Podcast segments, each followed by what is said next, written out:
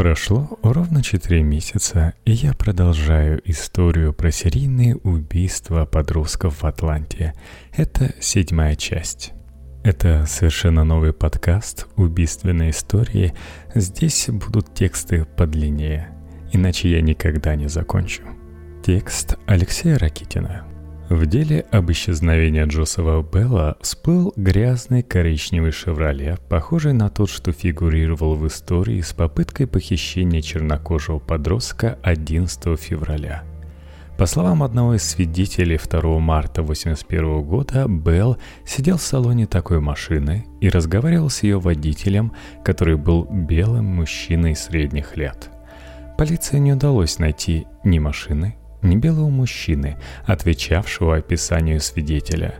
Сотрудники целевой группы и агенты ФБР, занятые расследованием дела особой важности Н-30, пришли к выводу, что гоняются за фантомом, другими словами, исчут несуществующего человека – Разговоры о подозрительных белых мужчинах, возникавшие всякий раз, когда становилось известно об исчезновении очередного черного мальчика, велись единственно для того, чтобы обвинить в происходящем Куклус-клан. Между тем, детективы все более и более убеждались в том, что охотник с детьми до сих пор остается не пойман именно потому, что принадлежит к той же расе, что его жертвы – Полицейские наряды, прочесавшие берег реки Саут-Ривер 6 марта 1981 года, обнаружили на отмеле ниже одного из мостов труп Куртиса Уолкера. Подросток был задушен шнуром, который убийца даже не потрудился снять с шеи. Исследование предметов окружающей обстановки позволило полицейским и криминалистам ФБР сделать два важных открытия – во-первых, стало ясно, что убийца не подходил к отмели с берега, то есть труп был принесен на это место течением. А во-вторых, неподалеку были найдены сильно разложившиеся останки, принадлежавшие другому человеку. По деталям ислевшей одежды, а также исходя из антропометрических данных, судебные медики установили, чей именно труп был найден. Оказалось, что тело принадлежало Джеффри Ламару Мессису, исчезнувшему, напомним, 11 марта 80 -го года.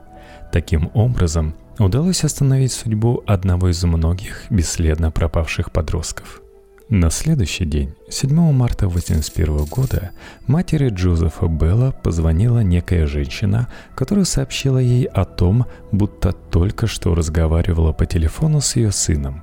Он якобы позвонил по ее домашнему телефону, представился, попросил связаться с матерью и сообщить об этом звонке. Затем неизвестная женщина попросила пригласить к телефону брата и сестру Джозефа и некоторое время разговаривала с ними – После этого, так и не представившись, звонившая положила трубку. Телефон в квартире Белла был немедленно поставлен на прослушивание, но более звонков не последовало. События февраля-марта 1981 года заставили во многом по-новому взглянуть на действия неизвестного преступника. В них явно прослеживались тенденции, не характерные для предыдущих убийств, а именно Душение жертв шнуром или веревкой. Патрик Балтазар и Куртис Волкер были задушены не руками.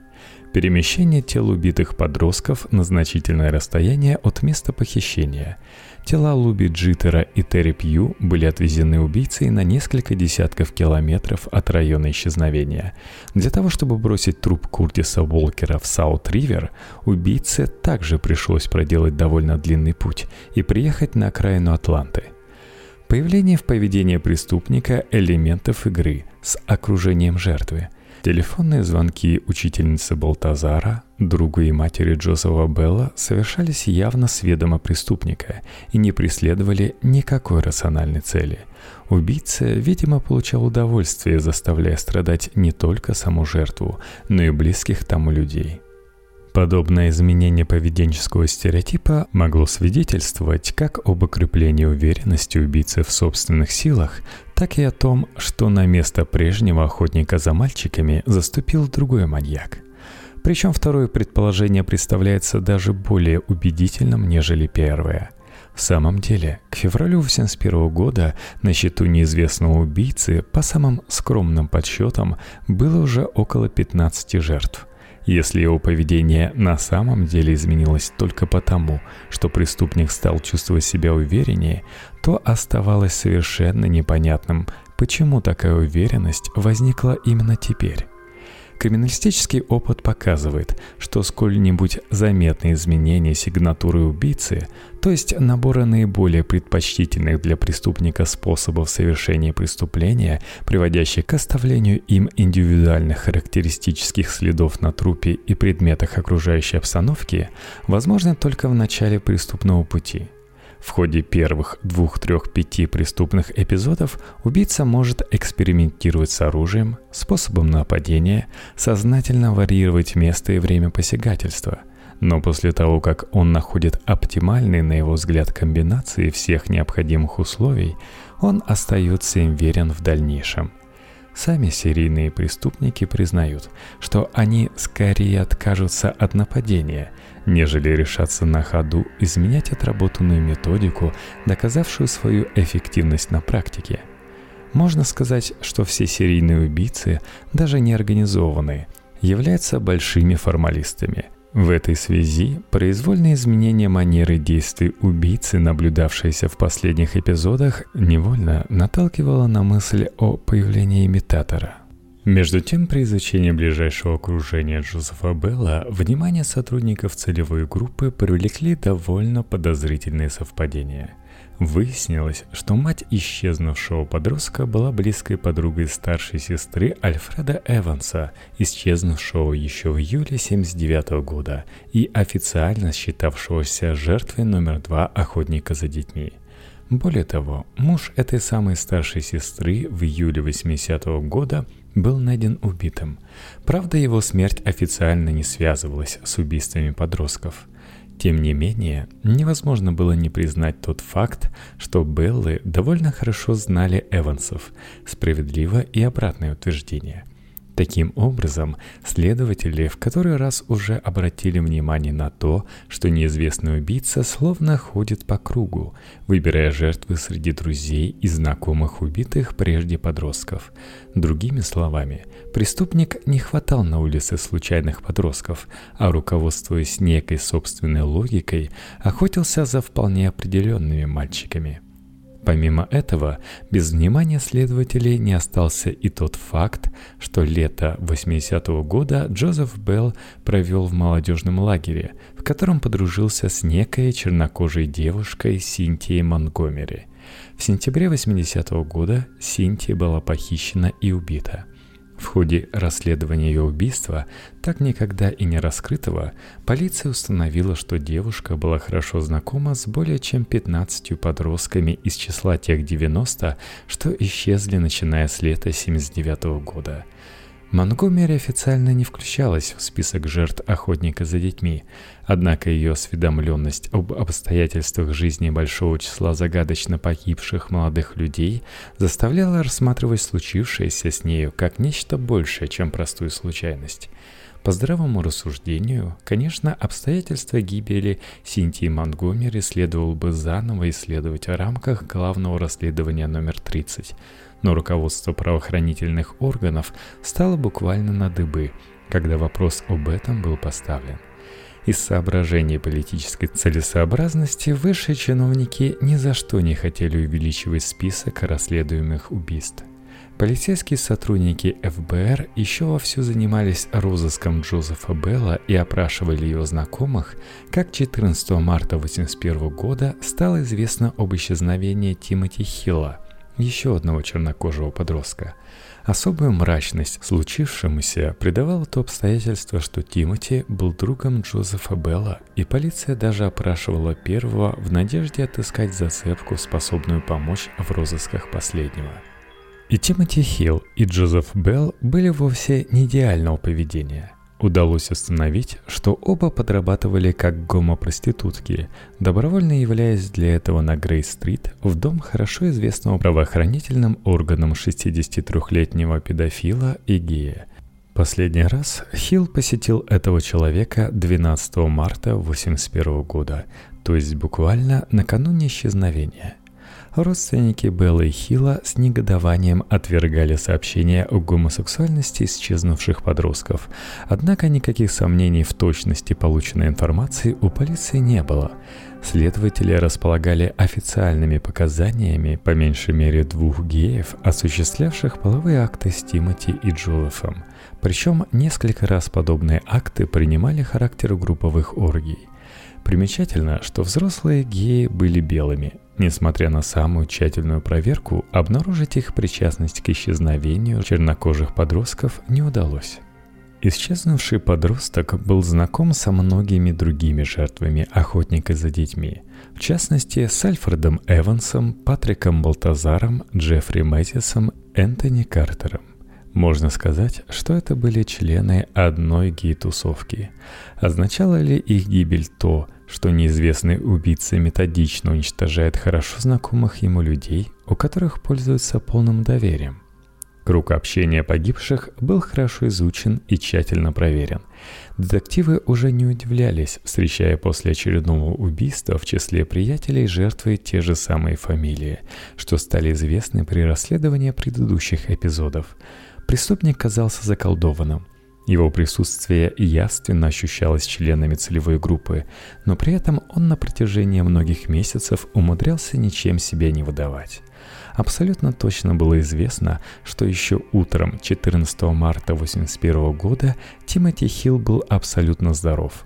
Он познакомился с чернокожей девушкой и несколько кварталов прошел с нею, после чего сел в автобус и уехал. Далее следы его терялись. Таким образом, к концу второй декады марта правоохранительные органы имели уже двух бесследно исчезнувших друзей. Но список все продолжал удлиняться. 20 марта поступило сообщение об исчезновении еще одного чернокожего молодого человека, 21-летнего Эдина Данкона. Пропавший имел задержку в развитии, был нетрудоспособен – уже при первых опросах родных Эдди полиция обратила внимание на то, что исчезнувший молодой человек хорошо знал Патрика Роджерса, похищенного 10 ноября 80 -го года. Исчезновение Эдди Данкона совпало с весьма драматичным событием, давшим толчок к развитию большого скандала в средствах массовой информации – Начиная с февраля месяца, лидеры негритянской общины города, священники и члены комитета СТОП обсуждали идею введения общественных патрулей, призванных контролировать обстановку на улицах города в вечерние и ночные часы. Напомним, что с Хэллоуина 80-го года для несовершеннолетних жителей города действовал комендантский час. Запрет появляться на улицах города без сопровождения взрослых после 18 часов – но к весне 81 года для всех уже стала очевидна недостаточность этой меры. Идея общественного ночного патруля, получившего название «Бэт Патрол», стала очень популярна среди жителей негритянских районов Атланты, хотя официальные власти отнеслись к ней весьма прохладно. Юридическая основа подобного патрулирования, полномочия добровольных патрульных и тому подобные нюансы были весьма неопределенны и таили в себе потенциальную угрозу для окружающих, поэтому скепсис властных структур был вполне понятен и оправдан. Мэр Атланты заявил, что не допустит появления на улицах города независимой силы, однако это не остановило инициаторов создания Bad Patrol – Первое дежурство общественного патруля было запланировано как раз в ночь с 20 на 21 марта 1981 года. Патрульные, вооруженные огнестрельным и холодным оружием, курсировали в районе Тэчвуд, расположенном неподалеку от Технического колледжа Атланты. В начале 80-х годов 20-го столетия эти кварталы были застроены убогим социальным жильем, ныне, кстати, полностью снесенным – и являлись весьма криминогенным районом. Не менее пяти жертв охотника за детьми были похищены именно здесь.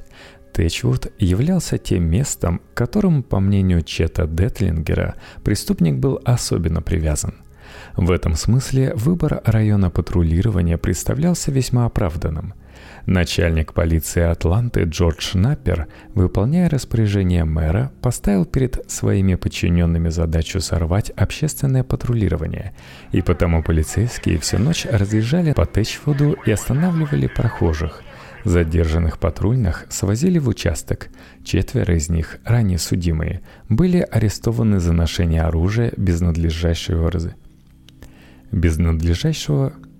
без надлежащего разрешения. Действия полиции вызвали взрыв негодования чернокожих жителей Атланты. На следующий день состоялся многочисленный негритянский митинг, прошедший под лозунгом «Полиция и Куклус-клан заодно». Масло в огонь подлило известие об исчезновении Данкона, произошедшее как раз там и тогда, где и когда полицейские гонялись за общественными патрулями. Данкан проживал в Тэчвуде и исчез поздним вечером 20 марта. Чтобы как-то разрядить ситуацию и избежать массовых беспорядков, городское правительство разрешило патрулирование улиц членам Бэт Патрол, сменив прежде негативное отношение к общественной инициативе на прямо противоположное. Следует, правда, признать, что реальной помощи правосудия общественное патрулирование не принесло и принести не могло. Охотник за детьми не похищал свои жертвы силой, а действовал обманом и хитростью, а потому присутствие патруля на улице ему помешать никак не могло. Полиция сбилась с ног, разыскивая исчезнувших молодых людей. Ежедневно с привлечением больших сил добровольцев и Национальной гвардии проводились прочесывания местности как в городе, так и за его пределами.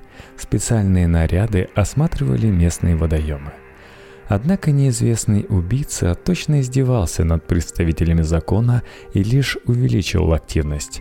23 марта полиция приняла сообщение об исчезновении 20-летнего Ларри Роджерса, а 26 марта – 23-летнего Майкла Макинтоша – Частота исчезновений становилась прямо-таки иррациональной. Когда же только преступник успевал отдыхать, принимая во внимание, что выслеживание жертвы требовало немалых затрат времени. Кроме того, исчезнувшие в 20-х числах марта 1981 года были уже взрослыми мужчинами, а убийцы из Атланты никогда прежде не охотились за ними. Правильнее сказать, убийства взрослых не рассматривались как дело его рук – в силу этих соображений Эдди Данкона, Ларри Роджерса и Майкла Макинтоша полиция первоначально не признавала жертвами охотника за детьми. Официальная версия правоохранительных органов сводилась к тому, что эти люди имитировали собственное исчезновение для того, чтобы получить материальную помощь от администрации города. Разумеется, подобная имитация подразумевала соучастие членов их семей – Вообще распределение денег из специального фонда поддержки семей, пострадавших от преступлений убийцы детей в Атланте, вызывало большое число споров и сильное негодование среди членов чернокожей общины города. Городские власти не раз обвинялись в том, что они умышленно занижали число погибших, чтобы сократить тем самым количество выплаченных пособий. Деньги не выплачивались вплоть до обнаружения трупа, и на этом основании некоторые семьи, чьи дети так и остались в списке пропавших без вести, не получили ни цента. Много нареканий вызывало то обстоятельство, что общественным фондом, собираемым на пожертвования жителей и общественных деятелей всех США, почему-то распоряжалось городское правительство – то есть государственная структура, а не благотворительная организация, выплаты производились только с санкцией мэра Атланты, который вместо того, чтобы дать людям деньги, в общем-то им и предназначенные, постоянно поддерживал большой снижаемый остаток на расчетном счете. Весьма примечательна была скупость городских властей и в вопросе оплаты труда полицейских. С 1 июня 80 -го года полиция Атланты работала с большой нагрузкой. Ее сотрудники накапливали переработку, которая никак не компенсировалась. Городские власти ссылались на нехватку денег в бюджете и откладывали оплату сверхурочных часов на потом. Из месяца в месяц задолженность властей перед полицейскими непрерывно возрастала – что создавало нервозную обстановку, явно не способствовавшую поддержанию рвения работников органов защиты правопорядка. Возмущение полицейских вырвалось наружу в начале 80-го года, когда выяснилось, что оплаты переработки за прошедший год они не получат, а в бюджете начавшегося года денег на такого рода выплаты по-прежнему нет – при этом высокая загрузка нижних чинов, прежде всего детективов и патрульных, сохранялась. Полиция и без того находилась под сильным прессингом средств массовой информации и весьма недружелюбно настроенного общественного мнения. Теперь же к этому добавилось и безразличие городских властей, фактически игнорировавших законные требования по оплате переработки – по закону, полиция, как и другие государственные силовые структуры, была лишена права на забастовку, но дело явно шло к большому возмущению.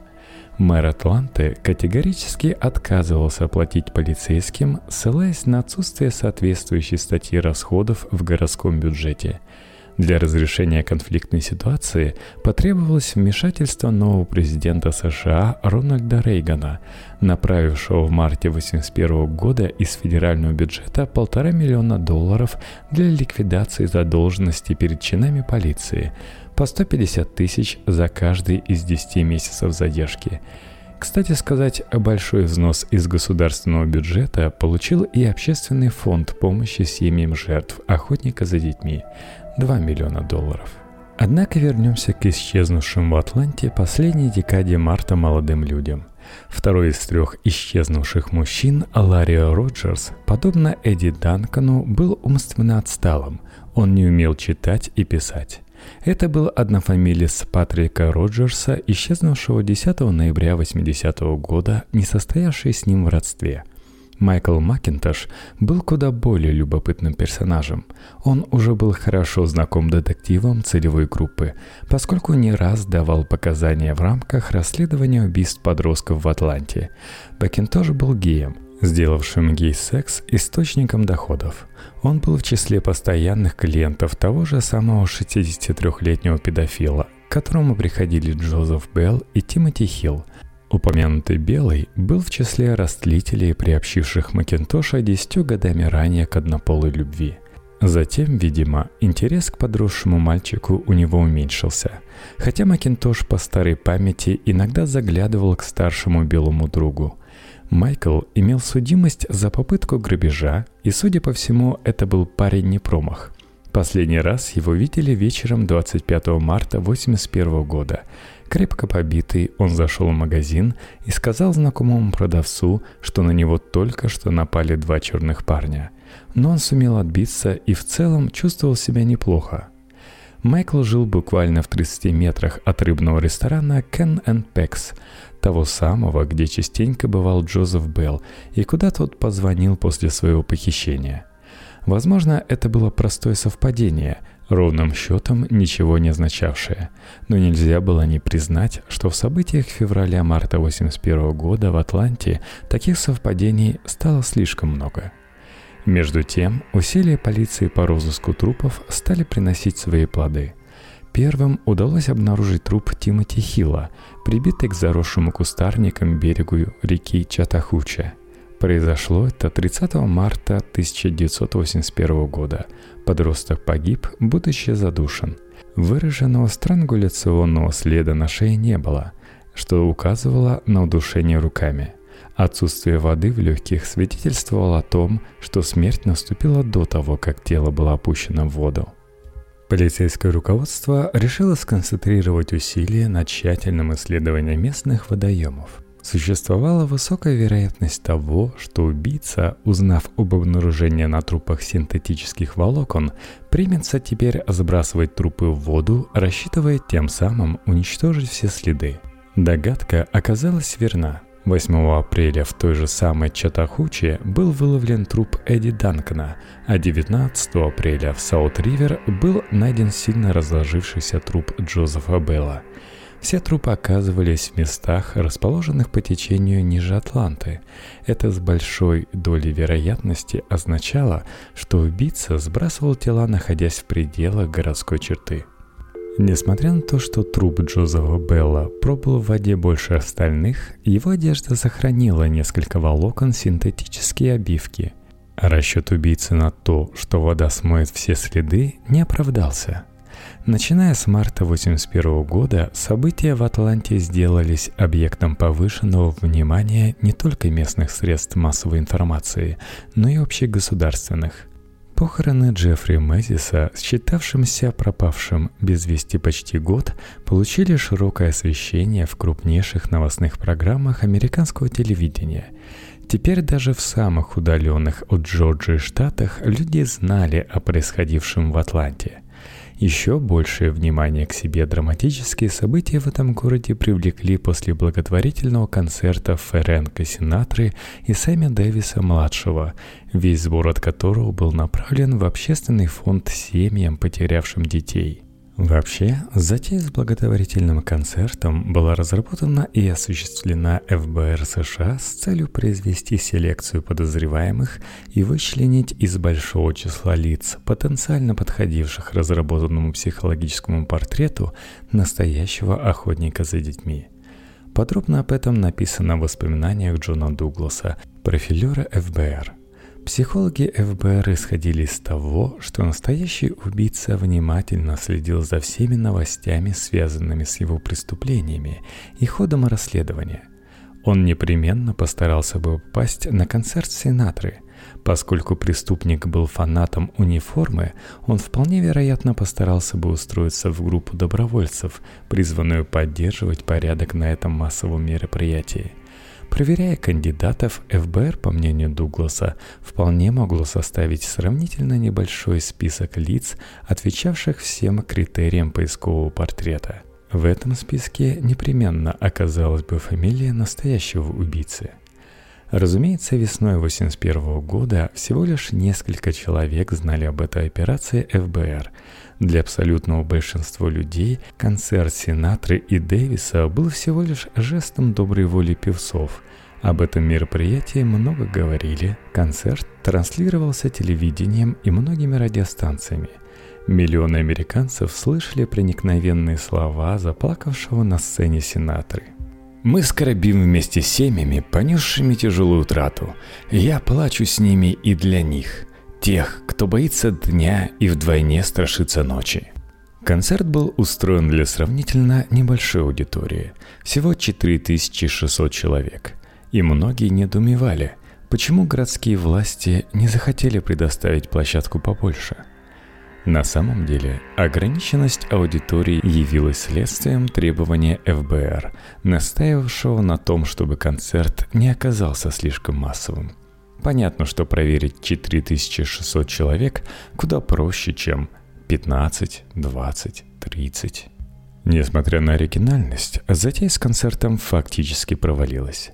Хотя ФБР получила в свое распоряжение список всех побывавших на концерте, это нисколько не приблизило бюро к разоблачению убийцы. Проверка многих десятков подозрительных лиц привела лишь к распылению сил и потребовало значительных затрат времени, которым правоохранительные органы не располагали.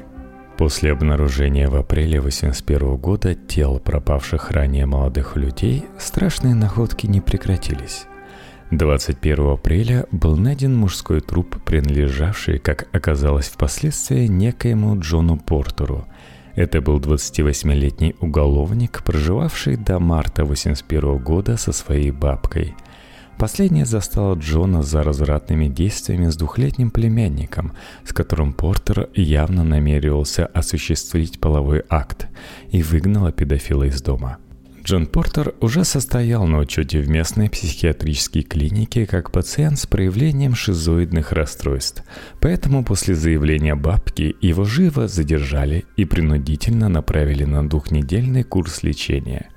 Там Портера пичкали седативными препаратами, призванными подавить агрессию и половое влечение, после чего, как пациента с позитивной динамикой, выпустили на свободу.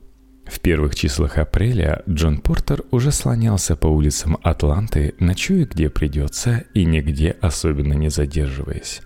В дом к бабке он не вернулся, и именно поэтому точную дату исчезновения Портера установить не удалось. Труп Джона был брошен в придорожный кювет на окраине города. Патологоанатомическое исследование показало, что причиной смерти послужили шесть ранений головы, причиненные тяжелым тупым предметом. Следов душения не было. Ввиду того, что убитый являлся уже взрослым мужчиной и погиб от ударов по голове, Его поначалу не включили в список жертв охотника за детьми. Однако в первых числах мая 1981 года полицейские криминалисты сообщили об обнаружении на трупе Джона Портера синтетических волокон, напоминавших своим видом и структурой волокна, найденные ранее на телах некоторых жертв охотника за детьми. Для более тщательного исследования находка была передана криминалистам ФБР, которые подтвердили справедливость предположения. Таким образом, список жертв загадочного маньяка неожиданно пополнился еще одним человеком. Вечером 22 апреля 1981 года в полицию поступило сообщение об исчезновении еще одного чернокожего мужчины, 21-летнего Джима Рэя Пейна. Его отсутствие сразу возбудило подозрения близких, матери и сестры, поскольку о ближайших планах Пейна они были осведомлены довольно хорошо. Джимми собирался посетить нумизматический магазин и продать его хозяину коллекцию довольно ценных монет – Договоренность об этом была достигнута ранее, однако хозяин магазина утверждал, что 22 апреля Рэй у него так и не появился. Между тем, сожительница Джимми уверяла, что тот провел с нею ночь с 21 на 22 апреля, утром проводил ее до автобуса, после чего отправился в магазин. Все это выглядело очень странно и внушало опасения за судьбу Пейна – по рассказам хорошо знавших Джимми людей, он был человеком энергичным, деятельным, не лишенным чувства юмора. Успевший отбыть тюремный срок за кражу, Пейн был твердо намерен не возвращаться более в тюрьму, и потому сторонился всего, что шло вразрез закону. При всем том, у него наблюдались выраженные перепады настроения и самочувствия. Веселый и жизнерадостный мужчина неожиданно впадал в депрессию, начинал жаловаться на отвратительное самочувствие, не имея при этом с медицинской точки зрения ни малейших патологий. Пейн совершал прежде попытку самоубийства и поэтому находился под патронажем местной психиатрической лечебницы. Труп Джимми Рэя Пейна был обнаружен 29 апреля 1981 года, плывущим вниз по течению реки Чатахучи. Причину смерти, произошедшей примерно недели ранее, патологоанатом определить затруднился. В легких погибшего была найдена речная вода, что свидетельствовало о том, что он попал в Чатахучи, будучи живым. При этом на голове были обнаружены поранения, причиненные тяжелым тупым предметом. Их появление могло быть объяснено как естественными причинами – удара камня на дне реки, так и умышленным травмированием, например, молотком. Преступник мог оглушить Пейна перед тем, как бросить его еще живым в воду. Однако с такой же вероятностью и сам Джимми мог покончить с собой, бросившись в реку с моста. Пейн был полностью одет, причем вся одежда принадлежала ему – Напомню, что охотник за детьми иногда баловался тем, что частично раздевал жертвы, либо обрежал в непринадлежавшую им одежду. Так что с этой стороны никакой подсказки следствию не существовало. К концу апреля 1981 года для детективов целевой группы полиции и сотрудников ФБР, занятых особо важным расследованием номер 30, стало очевидным, что неизвестный преступник все более привязывается к местным рекам – Саут-Ривер и Чатахучи, куда сбрасывал тела убитых им на протяжении последних месяцев людей.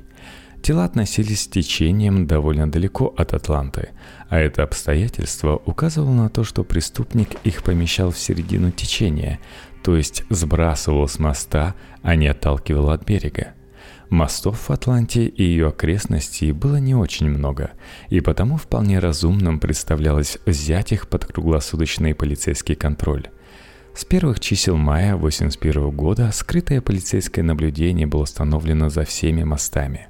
Посты наблюдения располагались на въездах с обоих сторон каждого моста. Их состав ни на минуту не мог покидать свои места – для возможного преследования выделялась полицейская машина, располагавшаяся в засаде.